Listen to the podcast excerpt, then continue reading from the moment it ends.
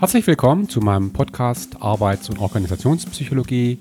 Ich bin Armin Trost von der Hochschule Furtwang und ich wünsche viel Spaß und Inspiration beim Zuhören.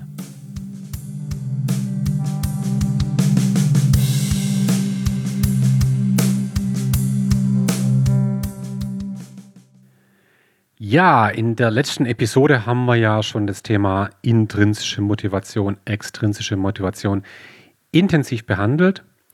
Und ich würde gern noch ein bisschen weiter einsteigen in die Dynamik dieser beiden Phänomene und auch die Wechselwirkung und daraus dann auch praktische Implikationen ableiten. Und äh, die Hypothese, um die es zunächst mal geht, ist, äh, dass extrinsische Motivatoren intrinsische Motivation killen. Ja?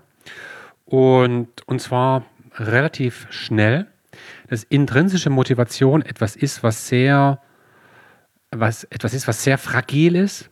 Und sobald extrinsische Motivatoren ins Spiel kommen, verschwinden die, verschwindet die intrinsische Motivation zugunsten einer extrinsischen Motivation, womit dann eben auch Leistungseinbußen erklärt werden. Und ich will vielleicht direkt mal mit einer klassischen Studie beginnen aus dem Jahr 1900. 73, also schon ziemlich alt, ist ein Klassiker, deshalb, deshalb bringe ich den hier von Lepper Green und Nisbet. Ähm, und der Titel dieser Studie ist Undermining Children's Intrinsic Interest with Extrinsic Reward. Genau darum geht es ja. Ne? Also, wie kann man die intrinsischen Interessen, haben Sie es genannt, intrinsische Motivation von, von, von Kindern ähm, unterhöhlen, ja, indem man extrinsische Anreize setzt. Und äh, ich erkläre dieses äh, Experiment auch deshalb, weil es ein äh, ganz klassisches Paradigma widerspiegelt, das man eben in, dieser, in diesem Forschungszweig häufig findet. Und dieses Experiment geht so. Man hat also in einem ersten Schritt Kinder ja, und äh, eine, stellen wir uns einfach eine Gruppe von Kindern vor, die jetzt in drei Gruppen eingeteilt werden. Erste Gruppe, zweite Gruppe, dritte Gruppe.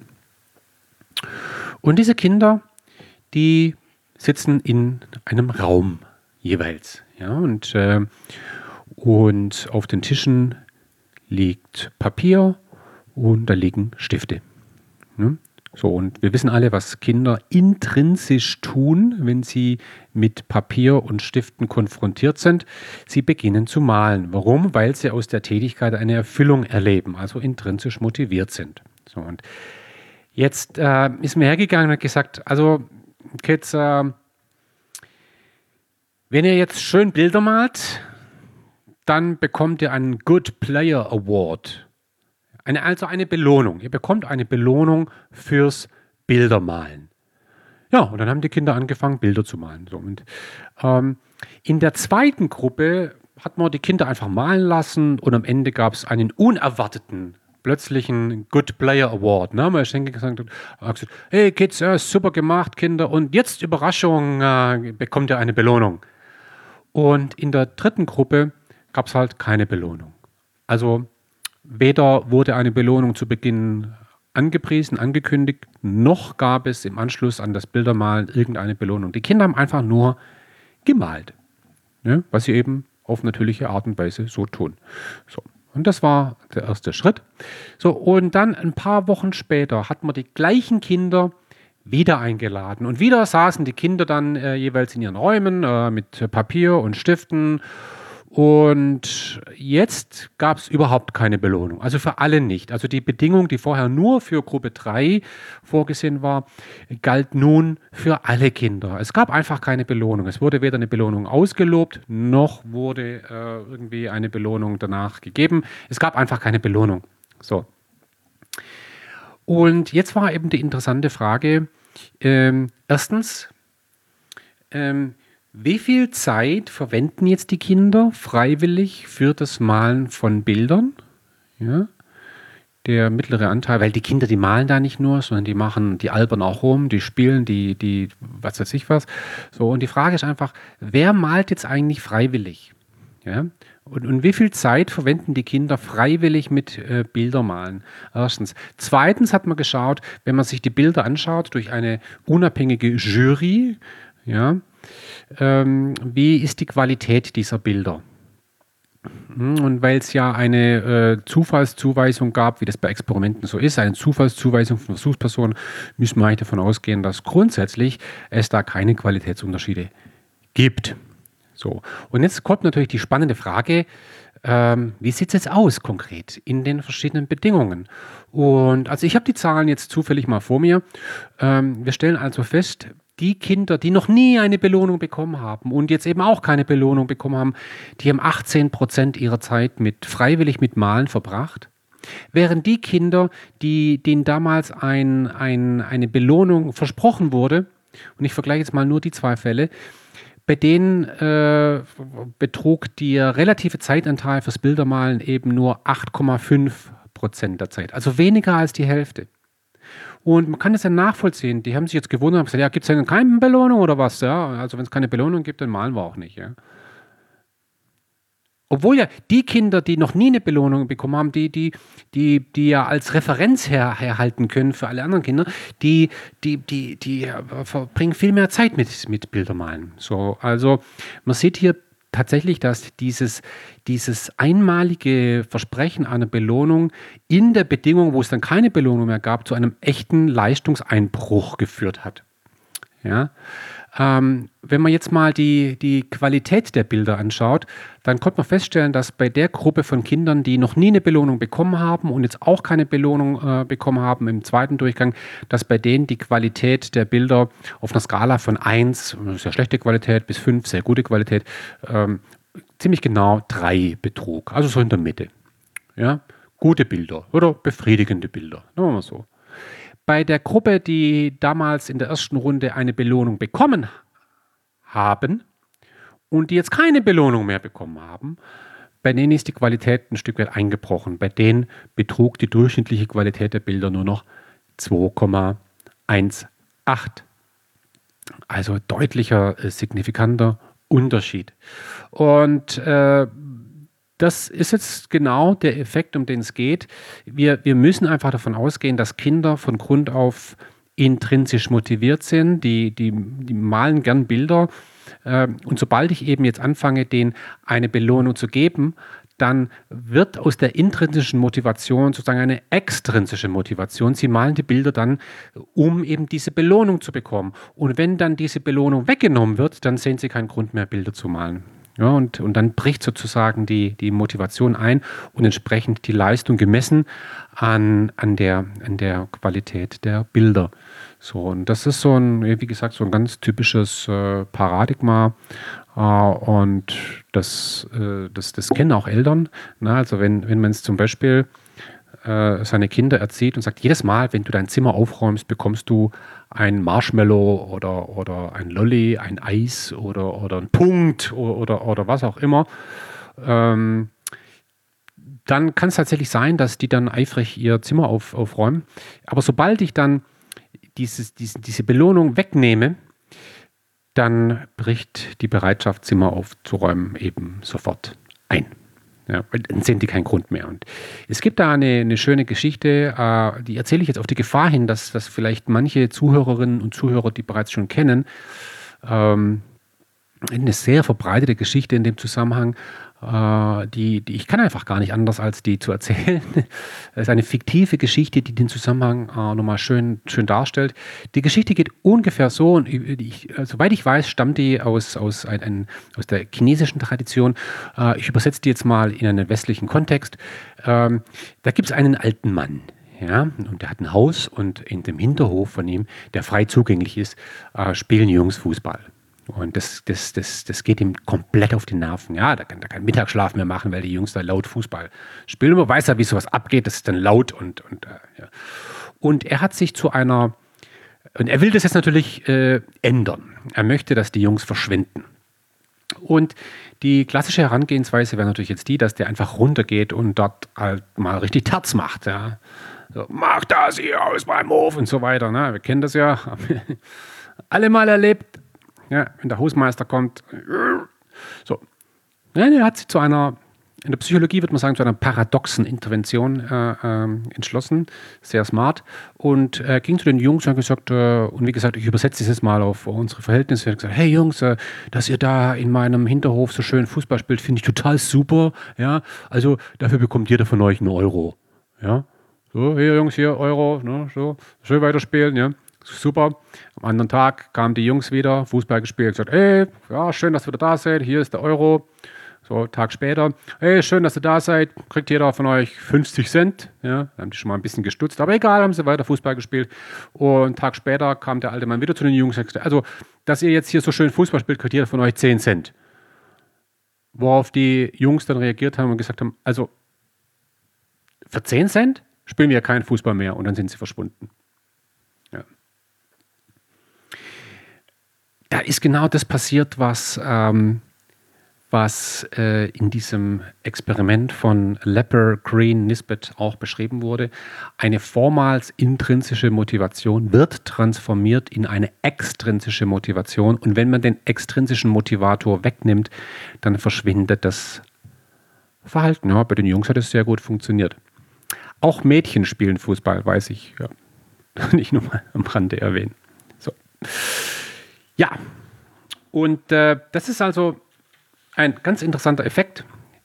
Ähm, Gibt es übrigens ähm, auch eine, eine, schöne Fallstudie dazu. Ähm, die geht zurück auf, auf ähm, Pizza Hut. Ja, Im Deutschen sagen wir mal Pizza Hut. Pizza Hut. Ja. Pizza Hut hat eine, eine Initiative gestartet vor etlichen Jahren, ähm, wo auch wirklich namhafte Politiker äh, Schirmherrschaft übernommen haben, wurde auch mal von, von Barack Obama hochgelobt. Ähm, worum geht's? Es geht darum, dass man festgestellt hat, dass Kinder in den USA offenbar selten Bücher lesen. Ja. Ist nicht nur in den USA so. Okay, Kinder lesen ungern Bücher. Also hat man gesagt, jetzt müssen wir mal was tun. Und ähm, PISA hat, hat eine Initiative ins Leben gerufen, und zwar im Jahr 1984. Das schon eine äh, sehr nachhaltige äh, Initiative. Und diese Initiative, die heißt Book It. Dieses Beispiel habe ich übrigens, das muss ich an der Stelle erwähnen, äh, aus einem Buch entnommen von Alfie Kuhn. Ähm, das ist ein amerikanischer Publizist der ein sagenhaftes Buch geschrieben hat. Vieles, was ich auch in meinem Podcast erzähle, habe ich auch aus diesem Buch. Das war für mich eigentlich die wichtigste Quelle. Das ist übrigens die Quelle, von der auch wahrscheinlich Dan Pink abgeschrieben hat. Äh, Dan Pink hat dieses Buch äh, fairerweise auch erwähnt. Äh, das Buch heißt Punished by Rewards und setzt sich sehr stark mit den Wirkungen von Anreizen auseinander. Und der Alfie Kuhn, der kommt ursprünglich eigentlich aus der, aus der Pädagogik und ist ein äh, bekannter Kritiker von, von Notensystemen ähm, und übersetzt natürlich diese ganzen Erkenntnisse, die wir daraus haben, auch auf die Arbeitswelt. Herausragendes Buch, also kann ich wirklich nur empfehlen, Alfie Kuhn. Ähm, Punished by Rewards. Und, und da habe ich das her und habe mir das dann auch mal angeschaut im Web. Ähm, diese Initiative, die geht im Grunde so. Ja? Ähm, an der Initiative können Schulen teilnehmen. Ja, und wenn jetzt also eine Schule an dieser Initiative teilnimmt, äh, teilnimmt dann passiert Folgendes. Die Lehrer ähm, führen letztendlich mit ihren Schülern individuelle Zielvereinbarungen durch. Ganz ähnlich wie in Unternehmen. Und für diese Zielvereinbarung gibt es auch Templates ganz ähnlich wie bei Zielvereinbarungen in Unternehmen, wirklich, wo man dann, wo ein Lehrer mit einem Schüler vereinbart, also John, ähm, so, welche Bücher hast du jetzt vor zu lesen? Schreib es mal auf, ja, dann schreibt man die Bücher so auf. Und ähm, am Ende wird dann der Schüler gefragt, und hast du die Bücher auch gelesen? Ah, warum ging es in den Büchern und so, ja. Und wenn dann der Schüler brav seine Ziele erreicht hat und die Bücher gelesen hat, dann bekommt der Schüler ein Certificate. Und mit diesem Certificate kann dann der Schüler zu Pizza Hut gehen und sagen, hier ist mein Certificate, jetzt kriege ich eine Pizza. So. Ist also ein richtiger extrinsischer Anreiz für das Bücherlesen. Ja, und und ähm, ja, das gibt es seit vielen Jahren. Und ähm, spontan betrachtet würde man sagen, wow, großartig, ja, ist ja toll, wie so ein Unternehmen äh, wie Pizza hat äh, hier eine, eine soziale Verantwortung übernimmt und tatsächlich auch ein Interesse zeigt, nachhaltig, ja, äh, um das Interesse der, der jungen Menschen an Bücherlesen ähm, zu zumindest mal zu wecken. Ne? So. Irgendwann ist dann eine Gruppe von Psychologen hergegangen und hat diese Initiative untersucht. So, und die haben sich mal die Initiative von allen Seiten angeschaut und haben zum Beispiel auch mal geguckt, was sind denn das für Bücher, die die Schüler lesen. Ja? Und ähm, was die dann eigentlich nicht überrascht hat, war, dass die Schüler Bücher lesen, die dünn sind, ja, mit großen Buchstaben, schnell zu lesen. Also er wird kaum ein Schüler hergehen und da sagen, ah, ich lese jetzt mal die Bibel oder, oder so einen fetten Harry Potter, ja. Äh, oder irgendwie auch mal ein anspruchsvolles Buch, sondern eher so die kleinen Büchlein, ja, äh, so, äh, weil für die Wissenschaftler war es klar, also, also die, die, die, die lesen nicht die Bücher um des Bücherlesens willen, sondern die lesen die Bücher, um am Ende die, die, die die Pizza zu bekommen. Und der Alfie Kuhn, der hat das äh, irgendwann mal wirklich wunderbar auf den Punkt gebracht. Der hat, das ist ein Originalzitat aus seinem Buch, der hat dann die Frage gestellt, do rewards motivate? Also motivieren Anreize. Und er sagt, yes, of course, they motivate to receive the rewards. Die motivieren, um den Anreiz, die Belohnung zu bekommen. Das heißt, die Belohnung steht dann im Vordergrund. Wenn du das tust, dann bekommst du jenes. Und der Fokus liegt nicht mehr auf das, sondern auf jenes, nämlich auf die Pizza und nicht auf das Buch. So. Und die Wissenschaftler, die kamen irgendwann zu dem äh, in zynischen Worten ausgedrückten Schluss, das Einzige, was Bucket am Ende geleistet hat, ist äh, Schüler, die eine Abneigung entwickelt haben, Bücher zu lesen und übergewichtig wurden. Ja? Also im Grunde all das, was man nicht will. Und das ist ja schon mal interessant, äh, äh, mal etwas dann wirklich aus der psychologischen Perspektive äh, zu betrachten. Also diese einfache Idee, naja, wenn man Kinder zum Lesen bringen will, dann verspreche ich ihnen einfach eine Belohnung und dann lesen sie und dann ist doch alles gut. Ja? Nein, eben nicht.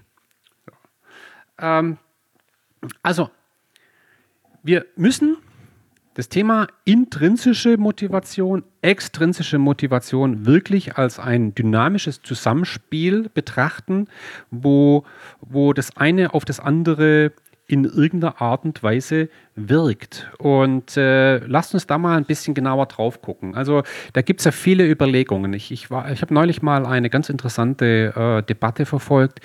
Da ging es um das Thema Wikipedia. Wikipedia kennen wir alle, ne? die Online-Enzyklopädie. Und wie wir alle wissen, ist die Teilnahme an Wikipedia freiwillig und die, die ähm, die Verantwortlichen für Wikipedia, die, die stellen sich natürlich ständig die Frage, wie schafft man es, dass Menschen freiwillig Beiträge schreiben, Beiträge korrigieren und so weiter und so fort.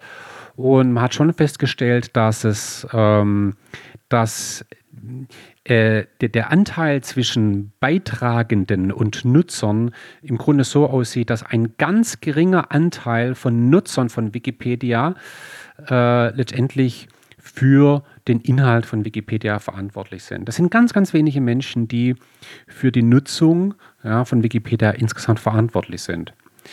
Äh, ich kann jetzt keine Zahl sehen, aber man kann sich das ja vorstellen. Um, und äh, natürlich ist so die Frage, Mensch, wie können wir Menschen dazu bringen, mehr sich aktiv einzubringen auf Wikipedia?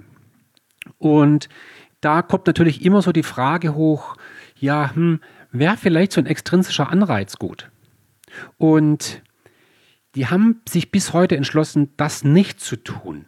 Also keinen sagen wir, monetären Anreiz anzubieten. Man könnte ja sowas machen. Man könnte ja sagen, äh, wenn du einen Beitrag gestaltest, der so und so viele Worte umfasst und dann von so und so vielen Leuten gelesen wird oder, oder geliked oder keine Ahnung, liken kann man ja nicht, aber äh, dann bekommst du einen, einen von mir aus minimalen Bonus, nochmal so einen Anreiz. Ja? Also darüber kann man ja sich mal Gedanken machen. Ganz spannend fand ich dann, dass die, die äh, Verantwortlichen bei Wikipedia sich einfach mal umgeschaut haben. Die haben das richtig gemacht, nämlich die haben sich mal Evidenzen geholt. Die haben sich mit der Forschung beschäftigt, so wie man das eben tun sollte. Ja, evidenzbasiert und haben mal vergleichbare äh, Programme, Initiativen angeschaut und ähm, da gibt es zum Beispiel etwas anderes. Es geht im Grunde in eine ähnliche Richtung. Etwas, was wir auch alle kennen, nämlich das Thema Blutspenden. In vielen Ländern ist es so, dass man fürs Blutspenden kein, kein Geld bekommt. Ja? Also, man, ich habe das auch gemacht als Student. Äh, da bekommt man dann am Ende ein, ein, ein Wurstbrot. Aber mehr aus medizinischen Gründen. Also es ist ein schlechter Deal zu sagen, ah, ich spende Blut, weil dafür kriege ich danach eine Butterbrezel oder sowas. Das ist ein schlechter Deal, äh, medizinisch betrachtet. Ähm so, und ähm, da gab es natürlich auch die Überlegung, als man festgestellt hat, dass die, die, der, die Anzahl der freiwilligen Blutspender zurückgegangen ist, dass man gesagt hat, Mensch, vielleicht könnten wir ja doch irgendwie einen monetären Anreiz ausloben. Ja? so ähnliche Überlegungen wie bei Wikipedia, die haben das dann gemacht. Und die Überlegung äh, ist ganz einfach und vielleicht auch naheliegend und, und auf den ersten Blick auch gar nicht so dumm, nämlich zu sagen, ja, also natürlich, die Leute sind intrinsisch motiviert. Also das haben wir schon mal, ja, haben wir intrinsisch motivierte Leute. Und, und jetzt packen wir einfach noch was oben drauf. Weil dann haben wir nämlich intrinsische Motivation plus extrinsische Motivation und die, und die Summe ist dann insgesamt etwas höher. Ja? Das klingt ja logisch. Also dann betrachte ich die, die Gesamtmotivation äh, als eine Summe von intrinsischer Motivation plus extrinsischer Motivation. Und ähm, tatsächlich wurde dann festgestellt, dass wenn man diesen extrinsischen Anreiz dazu packt, sozusagen oben drauf packt, dass ich dann nicht mehr Motivation habe, sondern dass die, die dieses, die Zunahme in extrinsischer Motivation zu Lasten der intrinsischen Motivation geht und dadurch sozusagen die Gesamtleistung vermindert wird, weil ja extrinsische Motivation eine, eine geringere Wirkung hat als die intrinsische Motivation. Und äh, das, das, das ist ganz interessant, dass man das mal aus der Perspektive so sehen kann. Und, und äh, in meinen Vorträgen vergleiche ich das ganz gern auch mit, mit mit, äh, mit einem alltäglichen Beispiel. Und vielleicht kann man das so sehen, es ist nicht ganz super wissenschaftlich, aber äh, umso einprägender. Also äh, viele Menschen trinken gerne Wein. Ja, ein Wein ist was Schönes, ne? Wein, einen schönen Wein. So, ja, so abends, so, so zu einem geselligen Beisammensein, ein Glas Wein. So, Wein ist gut. Wein ist schön. Wasser ist auch gut. Ja? Also, wir trinken doch gern mal Wasser. Also, wenn man Durst hat, trinkt man Wasser. Wasser ist schon auch echt gut. Ist nicht so edel jetzt wie Wein, aber Wasser ist auch gut. Und jetzt kann ich ja hergehen und sagen, jetzt habe ich hier so mein schönes Glas Wein und jetzt schütte ich da so richtig teuren, sagen wir mal, ja. Was immer das für Sie als Zuhörerinnen und Zuhörer bedeutet, ne? wird es sicherlich Unterschiede geben, ja. Und jetzt gehe ich her und schütte in mein Glas Wein noch einen Schluck Wasser rein. Und ich sage, jetzt veredle ich den Wein, indem ich jetzt noch etwas dazu schütte, nämlich Wasser. Wasser ist ja auch gut. Und, und jetzt habe ich Wein und Wasser. Beides, doch besser als nur Wein. Jetzt habe ich Wein und Wasser noch obendrauf. Und jetzt äh, ist das Ganze noch besser. Und spätestens jetzt schüttelt es jeden äh, Weinkenner, äh, weil er sagt, nein, äh, ja, das Glas wird danach ein bisschen voller oder wenn ich ein bisschen weniger reinschü äh, Wein reinschütte für ein bisschen mehr Wasser, äh, habe ich die gleiche Menge vielleicht. Äh, aber das, das, das Wasser geht zu Lasten des Weines. Also das Billigere geht zu Lasten des, des Teureren. Das Schwächere geht zu Lasten des Hochwertigeren, des Stärkeren.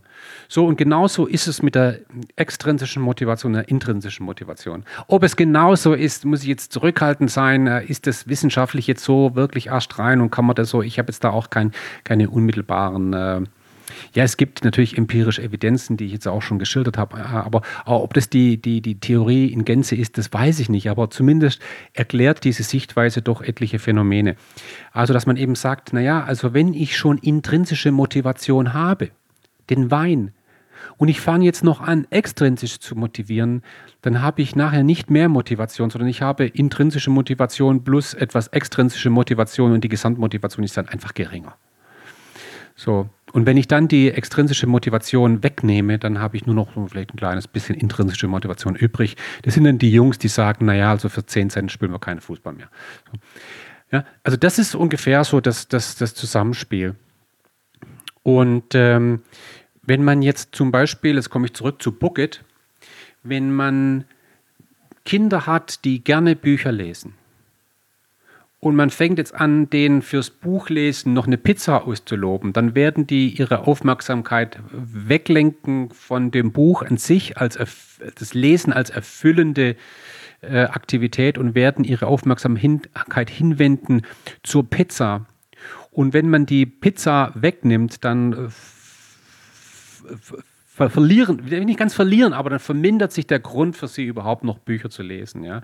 Weil sie durch die Pizza lernen, wofür sie eigentlich lesen, nämlich der Pizza wegen. Äh, und das ist der Effekt. Man kann jetzt ähm, diesen, dieses, dieses Anreize geben, ein Stück weit in die Richtung machen, dass man sagt, der Anreiz muss kongruent sein zur Tätigkeit an sich. Das ist möglicherweise der einzige Ansatz, der tatsächlich funktioniert. Im Falle von Bucket oder im Falle von, von Bücherlesen äh, würde das ganz einfach bedeuten zu sagen, für jedes Buch, das du liest, bekommst du ein anderes Buch geschenkt. Das ist jetzt für Eltern der Tipp. für jedes Buch, das du liest, bekommst du ein anderes Buch obendrauf. Ja? Dadurch bleibt sozusagen, äh, dazu, dadurch bleibt sozusagen das Erleben, dass die Aktivität an sich der Lohn ist, erhalten. Ja? Und ich zerstöre dadurch eben nicht die vorhandene intrinsische Motivation. So, das ist also ein ganz interessanter Zusammenhang, den man vor Augen haben sollte. Dieses Beispiel von Pizza hat mit der Initiative Bucket zeigt nochmal einen anderen Zusammenhang, über den ich jetzt im Folgenden reflektieren möchte. Und zwar, um es mal einfach auf den Punkt zu bringen, geht es ja immer wieder um den Zusammenhang, tue dies, dann bekommst du das. Ja, tue dies, dann bekommst du das. Dies ist die Aktivität und das ist die Belohnung. Ja, Räum dein Zimmer auf, dann bekommst du ein Marshmallow. Tue dies, dann tue das. Wenn man das tut, dann wird dies, die Aktivität, automatisch negativer wahrgenommen. Was bedeutet das? Menschen denken offenbar, dass wenn sie für etwas eine Belohnung bekommen, dass dieses etwas, diese Aktivität offenbar so schlimm sein muss, dass man dafür auch noch belohnt werden muss, damit man sie tut. Also hier geht es jetzt wirklich um diese Hypothese, nämlich dass Belohnung aus einer Aktivität etwas Negatives macht. Oder ich habe ja in der ersten Episode aus dieser kurzen äh, Lohn- und Anreizserie äh, habe ich ja berichtet von, äh, was heißt berichtet, ich habe ich hab wiedergegeben die Geschichte von, äh, von Tom Sawyer aus dem wunderbaren Buch von Mark Twain.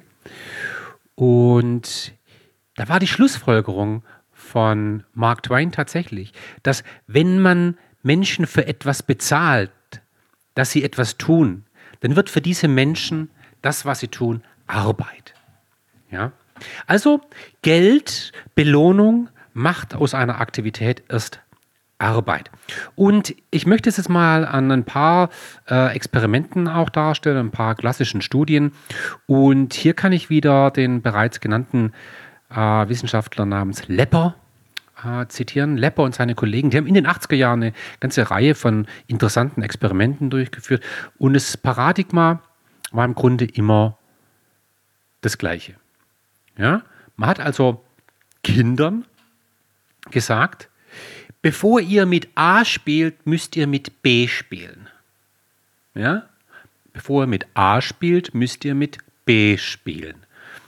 Also was könnte das jetzt sein? Ich übersetze es jetzt mal, ja?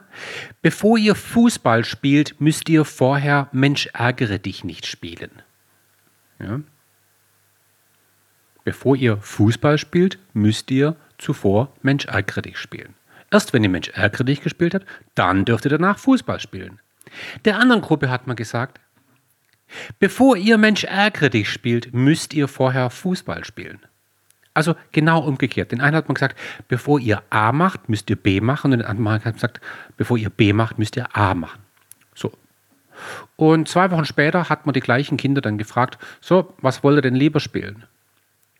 Und das war jetzt eben in den beiden Gruppen unterschiedlich. Also, ich übersetze es, damit man sich das besser vorstellen kann. Wenn man Kindern sagt, bevor ihr Fußball spielt, müsst ihr vorher Mensch ärgere dich spielen, dann mögen die Mensch ärgere dich nicht mehr so sehr wie Fußball spielen. Umgekehrt, wenn man denen sagt, bevor ihr Mensch ärgere dich spielt, müsst ihr vorher Fußball spielen, dann mögen sie Fußball nicht mehr und Mensch ärgere dich mehr.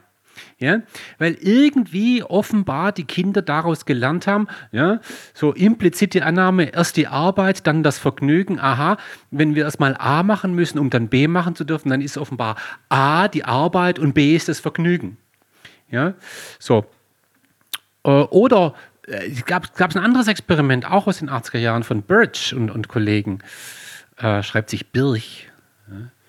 Und äh, der hat äh, Folgendes gemacht. Der hat also Kindern ein Getränk angeboten, ein, ein, bekanntermaßen türkisches Getränk, das den Kindern aber nicht so bekannt war. Also sie haben ganz bewusst ein Getränk ausgesucht, äh, das, das den Kindern nicht bekannt war, äh, nämlich Kefir. Ja, Kefir. Und ähm, man hat jetzt drei randomisierte Gruppen gemacht. Der einen Gruppe, also der ersten Gruppe, hat man gesagt, ey, trinkt's einfach, okay? Guck mal, hier, Kefir, trink's einfach. Der zweiten Gruppe hat man gesagt, hey, guck mal hier, Kefir, ihr werdet es lieben. Ja, you'll love it. Und der dritten Gruppe hat man gesagt, ey, wenn ihr das trinkt, dann kriegt ihr ein, jeder von euch ein Kinoticket eine Kinokarte. So. Ja, also, ähm, das sind meine drei Bedingungen. Trink's einfach. Erstens. Zweitens, ihr werdet es lieben. Drittens, ihr bekommt eine Belohnung, wenn ihr es trinkt. So, und nach einer gewissen Zeit hat man eben die Kinder gefragt, und äh, wie schmeckt euch so Kefir? Ne? So auf einer Skala von 1 bis 10. Ja? Und die Gruppe 1 und 2, ja, die, die mochten das dann, ja, die fanden das gut. Die, die dritte Gruppe überhaupt nicht. Ja. Interessant, ne? Nur weil man eine Belohnung ausgelobt hat dafür, dass sie das Ding trinken, deshalb mögen sie es nicht mehr. Äh, man kann hier durchaus auch ein, ein, ein, klassisches Experiment zitieren, das eigentlich nie in dem Zusammenhang zitiert wird, aber ähm, das natürlich im Grund jeder Psychologe kennt und das so ein Stück weit in diese Richtung geht. Nur eben die Erklärung ist ein bisschen andere. Worauf ich hinaus möchte, ist äh, auf einen echten, absoluten Klassiker der Psychologie, nämlich das Experiment, eines der klassischen Experimente des großen Leon Festinger. Festinger. Festinger. Leon Festinger kennt man aus der Dissonanztheorie. Die hat er begründet. Muss man jetzt nicht im Detail erklären, was das ist. Dissonanz, ne, das ist einfach so ein, ein wahrgenommener Widerspruch. Ja, wenn ich zum Beispiel das eine tue und das andere aber denke, also wenn ich Widersprüche erlebe in meinem Leben, ist eine Dissonanz und Festinger hat sich eben mit der Frage beschäftigt, wie gehen Menschen mit Dissonanzen um? Und äh, er hat natürlich Experimente durchgeführt, in denen äh, Versuchspersonen dann Dissonanz erlebt haben. Und ich will jetzt mal dieses klassische Experiment aus dem Jahr 1959 wiedergeben. Und zwar werde ich das jetzt paraphrasieren. Ja? Ich werde das so ähm, ein Stück weit in die heutige Zeit übertragen. Es geht auch nur um das Paradigma. Und wie sieht das Paradigma aus? Man muss sich das folgendermaßen vorstellen. Ja, man hat also wieder zwei Gruppen, ja, wie so häufig in Experimenten. Zwei Gruppen. Beide Gruppen von Studenten von Studierenden mussten eine Aufgabe erledigen. Ja, ich reduziere das Ganze jetzt mal. Das war ein bisschen komplexer, aber letztendlich war es so, die mussten einfach eine Aufgabe erledigen. Und diese Aufgabe war objektiv langweilig. Wirklich langweilig. Was ist zum Beispiel eine langweilige Aufgabe? Eine langweilige Aufgabe ist zum Beispiel in einem Text alle O's zählen, die Zahl dann auf einen Zettel äh, schreiben und dann diesen Zettel nehmen, zerknüllen und wegwerfen. ja, so. Gut, der letzte Teil, den kann man weglassen. Einmal nur äh, was extrem langweiliges. Also wirklich. So. Mussten die tun? So. Und dann kamen die also raus aus dem Experiment, nachdem sie diese langweilige Tätigkeit hinter sich gebracht haben. Und ähm, dann wurde der einen Gruppe gesagt, okay, ihr habt ja jetzt diese Aufgabe erledigt. Ja, okay, prima. Dafür bekommt jeder von euch ein Euro. Ne? Eine Stunde langweilige Tätigkeit, hier ein Euro. Also eine geringe Belohnung. Okay? Der anderen Gruppe wurde gesagt, und wie gesagt, ich rechne das jetzt ein bisschen um, das waren damals andere Beträge. Das spielt aber gar keine Rolle. Der anderen Gruppe wurde gesagt, okay, ihr habt jetzt diese Aufgabe erledigt, okay, kriegen Sie 100 Euro. Ja, so, die einen haben also eine geringe Belohnung bekommen und die anderen eine hohe Belohnung für ein und dieselbe objektiv langweilige Tätigkeit. So, und dann fanden die Versuchspersonen sich später wieder in einem anderen Setting äh, wieder und wurden von einem Assistenten letztendlich gefragt, sag mal, äh, sagen wir mal kurz eine Einschätzung, äh, wir brauchen euer Feedback. Äh, wie spannend war denn die Aufgabe? Ja, wie spannend war die Aufgabe? Und jetzt könnte man denken, ähm, naja, also wenn ich viel Geld für etwas bekomme, dann denke ich doch sehr positiv über die Aufgabe. Denke, oh, schon eine super Aufgabe. Ich meine, immerhin habe ich 50 Euro, äh, 100 Euro dafür bekommen und die anderen, ah, ich habe nur 1 Euro bekommen. Oh, was für eine miese Aufgabe. ja, genau, Gegenteil war der Fall. Also diejenigen, die kein oder eine ganz geringe Belohnung bekommen haben. Die haben gesagt danach, ja, also mh, hm, eigentlich ganz so, ja, also ganz interessant eigentlich hier. Das war ganz gut, ne? Also die haben diese Arbeit vergleichsweise positiv bewertet. Und diejenigen, die 100 Euro bekommen haben, also eine hohe Belohnung, die haben gesagt, also äh, die Aufgabe war eine absolute Katastrophe. Ja, geht gar nicht. Und Leon Festinger hat es im Grunde so erklärt, dass er gesagt hat, naja, also ich meine, was die Versuchspersonen natürlich versuchen, ist, sie versuchen, ihre Dissonanz zu reduzieren. Weil, ich meine, wenn ich eine langweilige Tätigkeit mache und ich äh, bekomme nur ein Euro, dann stimmt doch was nicht in diesem Bild. Also das passt nicht zueinander. Eine Stunde äh, Langeweile und dann ein Euro. Und diese Dissonanz kann ich natürlich nur dadurch reduzieren, indem ich die Aufgabe aufwerte und sage, naja, war nur ein Euro, aber ne, immerhin, also ich meine, war eine gute Gedächtnisaufgabe, war gar nicht so langweilig, ja, ganz, spannend. Also, also wenn ich so drüber nachdenke, oh, echt, oh, ganz recht, cool, also wirklich. Ne, so, ja. Und diejenigen, die eine hohe Belohnung bekommen haben, die haben gesagt, also äh, die haben keine Dissonanz erlebt, die, die, die konnten frank und frei sagen, naja, also ganz ehrlich, ehrlich, äh, miese Aufgabe, super langweilig, aber macht ja nichts, ich habe 100 Euro bekommen, also alles fein, ja. So. Ähm, so. Ähm, das ist natürlich nochmal äh, eine, eine andere theoretische Erklärung, ja, für ein Phänomen, dass wenn ich eine hohe Belohnung für eine Tätigkeit bekomme, dann erscheint mir die Aufgabe als sehr unattraktiv. Oder ich kann mir erlauben, diese Aufgabe als sehr unattraktiv wahrzunehmen, ohne in irgendeiner Form einen inneren Widerspruch zu erleben. Ja, also für die Praxis heißt es ganz konkret äh, für, die, für die Eltern, ja, von Eltern von Kindern. Ja. Ähm, ihr dürft zum Beispiel niemals Folgendes machen, nämlich dass ihr sagt, also bevor ihr mit den anderen Kindern spielt, müsst ihr aber erstmal mit dem Patrick spielen. Ja wenn man das tut, dann macht man Patrick zum Feind. Ja? Die Kinder werden denken, ja, was ist falsch mit dem Patrick? Ja? Äh, der ist also die Voraussetzung dafür, dass wir dann mit den anderen Kindern spielen dürfen. Ja? Erst die Arbeit, dann das Vergnügen, also ist Patrick offenbar die Arbeit und die anderen Kinder das Vergnügen. Ja?